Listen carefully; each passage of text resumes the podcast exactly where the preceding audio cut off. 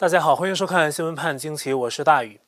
缅甸历史上呢发生过被称为“八八八八”的四个八民主运动，这是缅甸全国学联与众多的缅甸佛教徒、工人、青年、老人等一起，在一九八八年八月八日发起的大规模抗议示威行动，针对的也是独裁的军政府。在当时的缅甸首都仰光，聚集的人群呢大约有五十万人。这场运动使翁山苏姬成了缅甸人当时对抗军政府的精神领袖，但是整场运动最终在军政府的残酷镇压下结束。一九八八年九月十八号，军政府宣布实行军事管制，强硬镇压抗议。那军队呢，开进了全国各个主要城市，以实弹火力向抗议人群进行无差别的射击。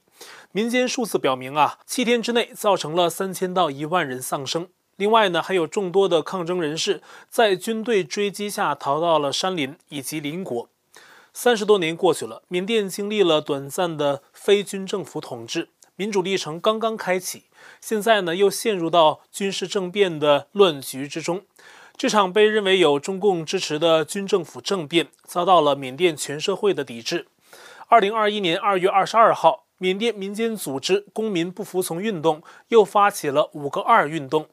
主要以罢工和游行示威为主，在经历了前两天军方的实弹镇压之后，这些缅甸人继续走上街头。在缅甸的第一二大城市仰光和曼德勒，主要街道都挤满了人。缅甸当地一家媒体的报道，预计几百万人参与了这场全国性的抗议活动。此前呢，已经有各行各业，包括医护、警察、公务员等等，参与罢工不合作运动。那本次波及面更大。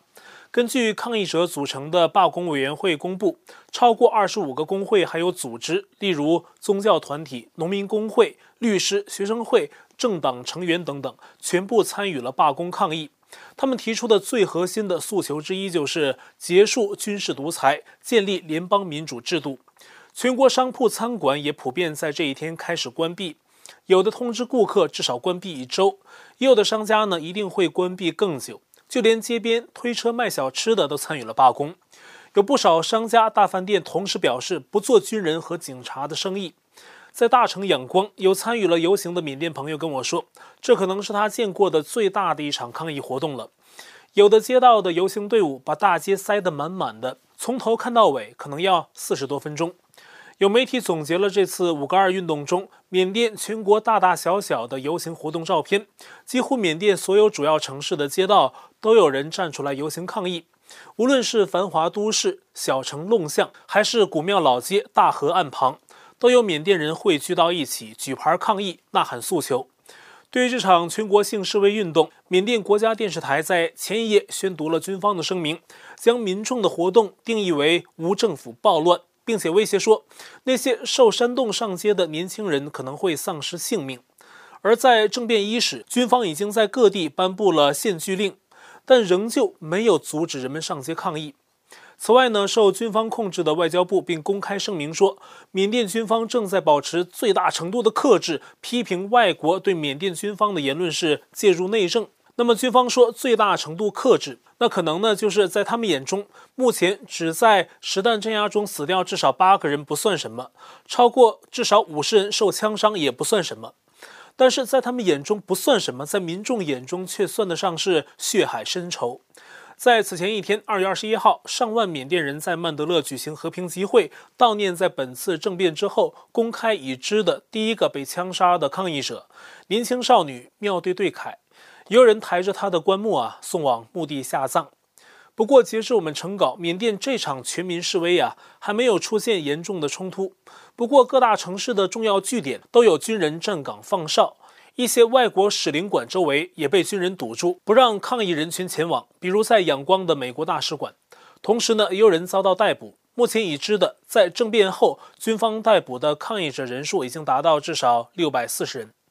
根据缅甸朋友跟我的介绍，截至目前，不受军方控制的缅甸各邦的武装组织还没有开枪和大的行动。但是如果他们跟军政府发生冲突，那么缅甸就可能出现类似军阀这样的割据局面。在缅甸，除了翁山苏姬和军政府，各个邦里面还有不同的武装组织，都是相对比较独立的势力。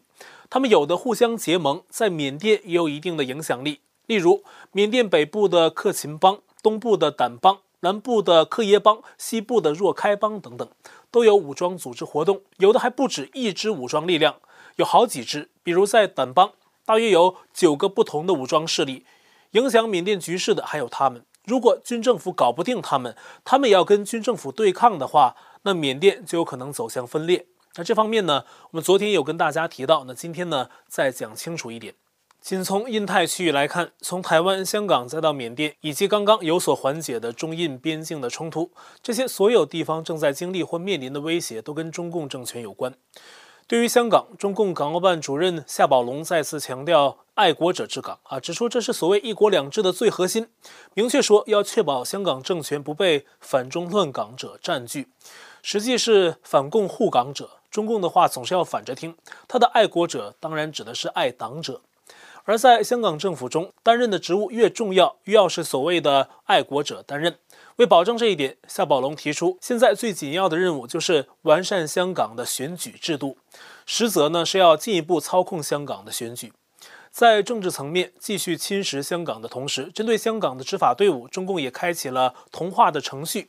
二月二十二号，中共驻港部队的仪仗队成员开始在香港的警察学院培训香港警队、入境处、海关、惩教署、消防处这五大纪律部队中式步操，包括原地和行进时的步态，以及操作军刀、军旗、步枪的动作等等。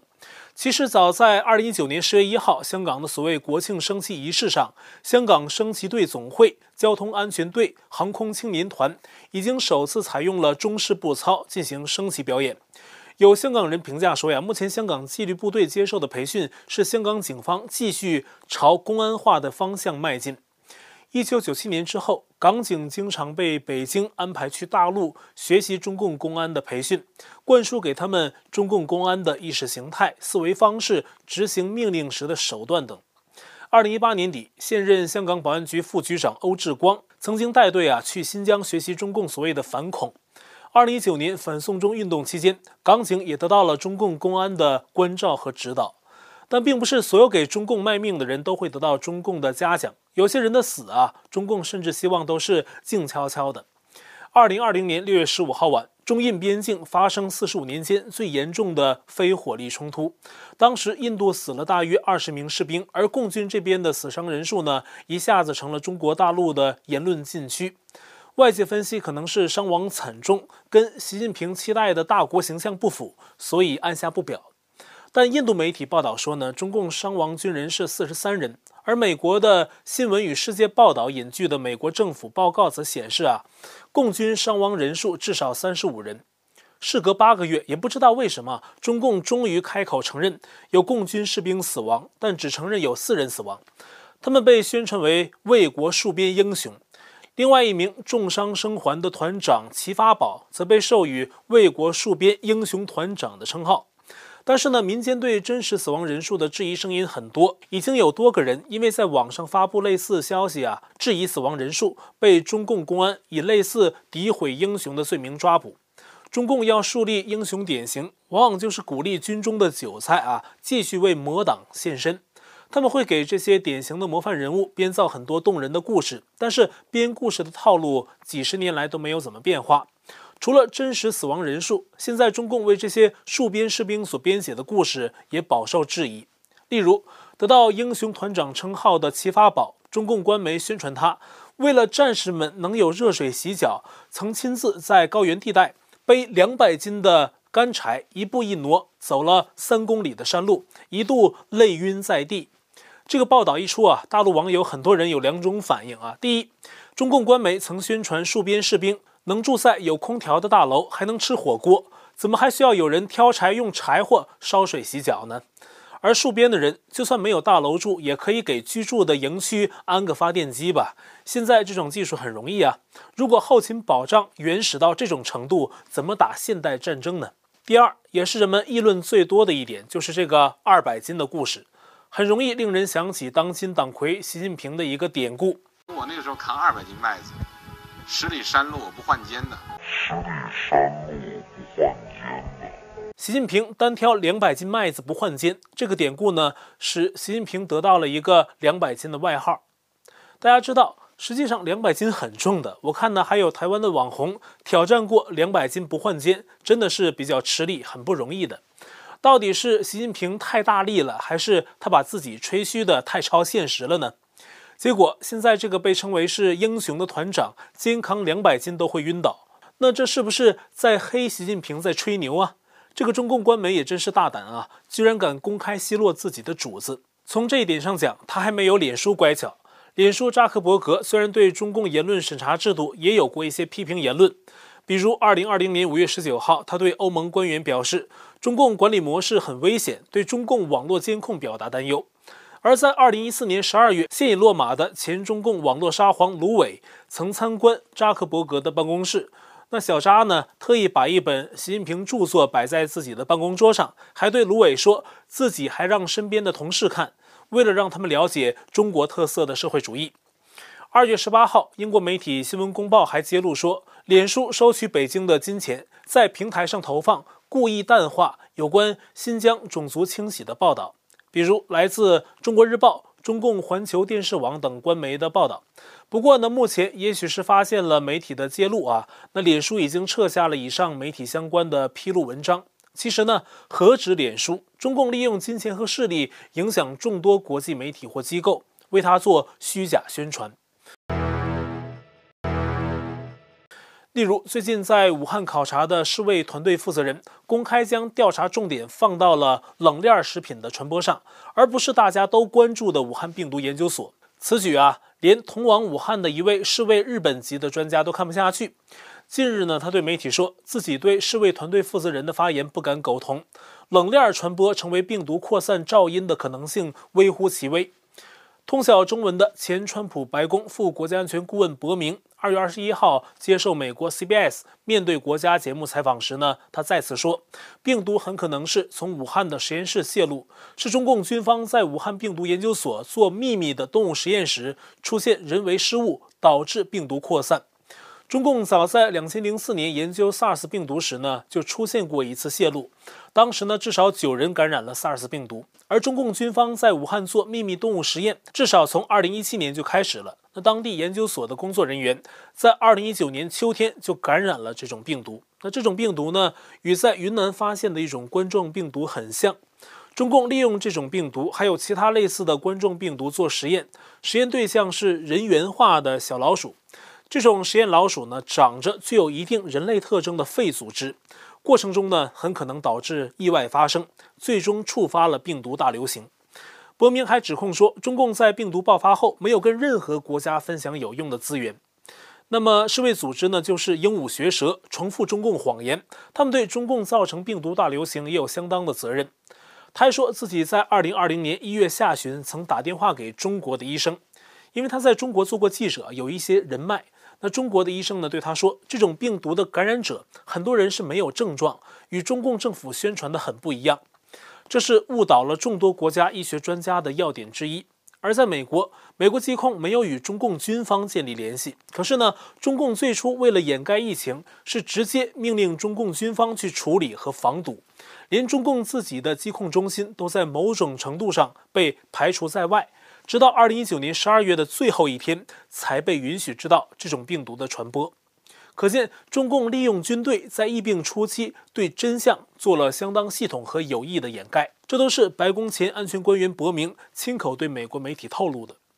如今，病毒在美国传播也有一年的时间了。二月二十二号，美国的疫病死亡人数正式超过了五十万。前一天，《纽约时报》在头版以近五十万颗黑点代表死者。而这些死者的数字对美国来说是巨大的，因为它超过了一战、二战和越战中美国人死亡人数的总和。那需要提到的是呢，拜登自从上台以后至今，美国死亡人数已经达到大约十万人。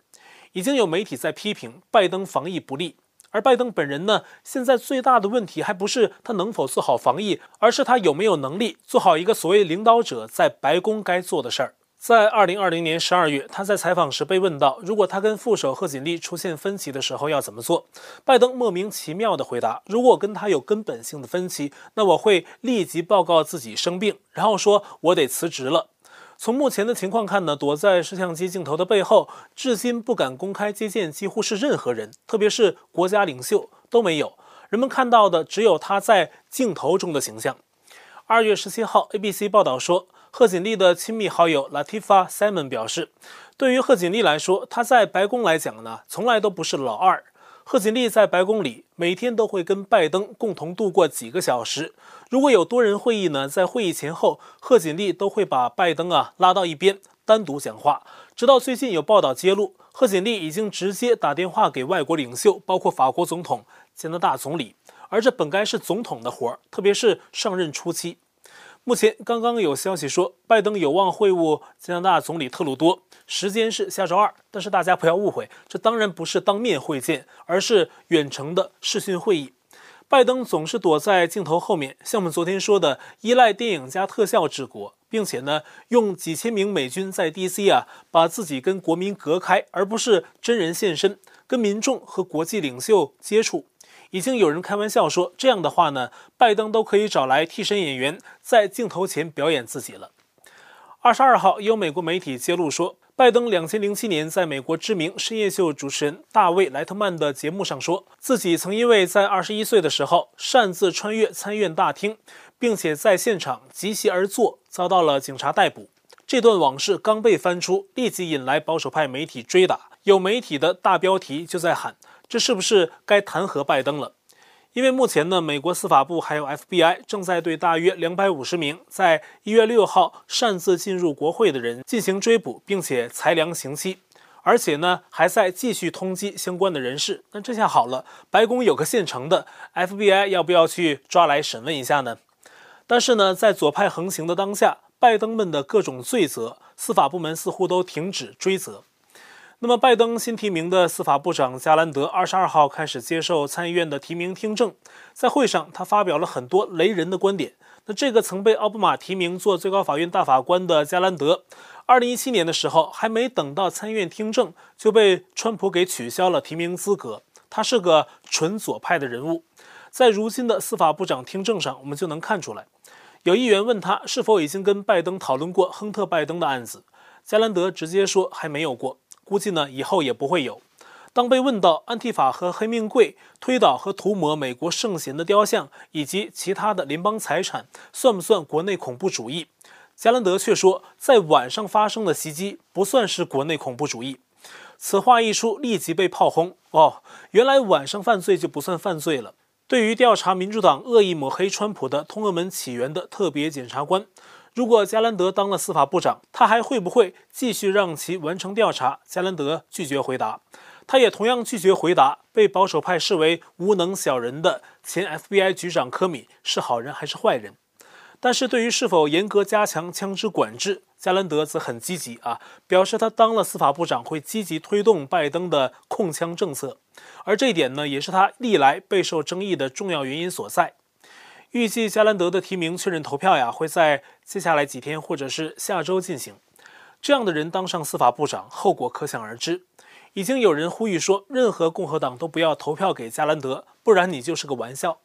如果加兰德当上了司法部，那司法部的政策呢，一定左转。现在美国的国土安全部已经在左转了。例如啊，主要在保护美国边境安全、对非法移民进行执法的，简称 ICE 的美国移民和边境保护局。在拜登竞选的时候，有很多人就担心拜登们会把他移除。那现在呢？这种担心正在慢慢变成现实。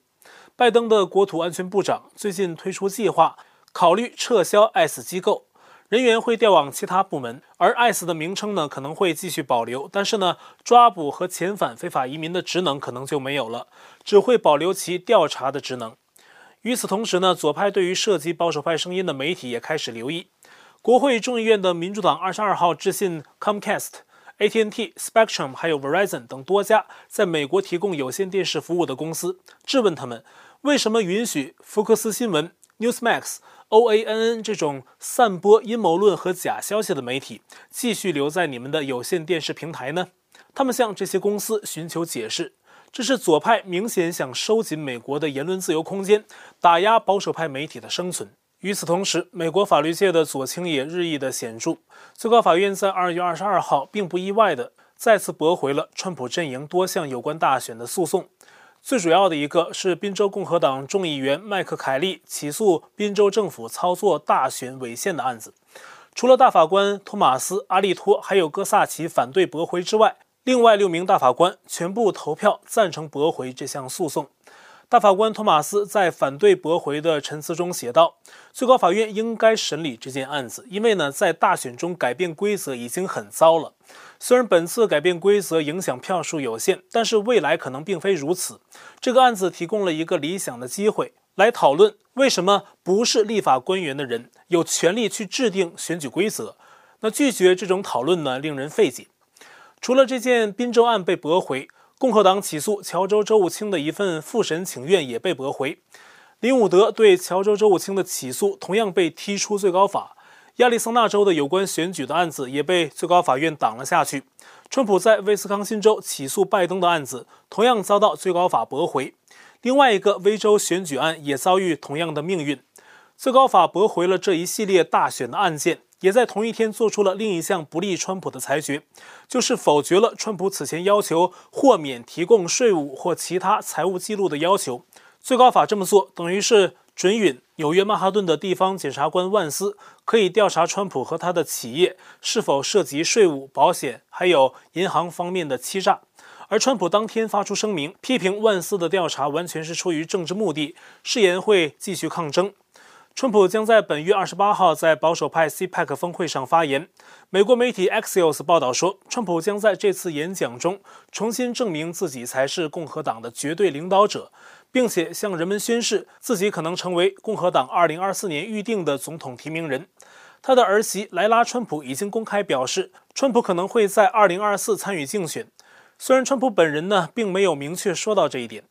在本月二十八号的 CPAC 演讲中，川普可能会宣布，他对拜登的很多预言已经实现，公开批评拜登的执政，并且会向人们传递一种感觉，就是类似二零一六年竞选时的针对华府建制派的草根运动将再次兴起。川普本周呢会在佛州的海湖庄园制定下一场政治行动的大纲，最主要的是针对即将进行的二零二二中期选举。他的政治行动委员会拯救美国已经有七千五百万美元在手，将用来支持那些支持川普的共和党国会人选。而这一次，川普还会成立专门机构，过滤掉那些假共和党，去背书那些真实可靠的人选。佛州联邦众议员马特盖茨二十一号接受媒体采访时透露，现在国会的建制派共和党人还很多，真正代表民意支持川普的共和党人是少数。那些建制派共和党很多议题上跟民主党是站在一个立场上的。盖茨说自己二十号跟川普相处了几个小时，说川普很专注，斗志依旧，跟总统第一任期的时候一模一样。好，我的 Telegram 电报群组是 t dot me 斜线 xwpajq 下划线 us，爆料信箱是 X W P A J Q H mail dot com。也欢迎您订阅本频道，并点击小铃铛获得节目发布通知。那会员部分呢，我们全部转到了网站 YouLucky 上，链接我已经在留言区置顶。感谢朋友们的支持和关注。那这期节目呢就到这里，感谢您的收看，我们下期再会。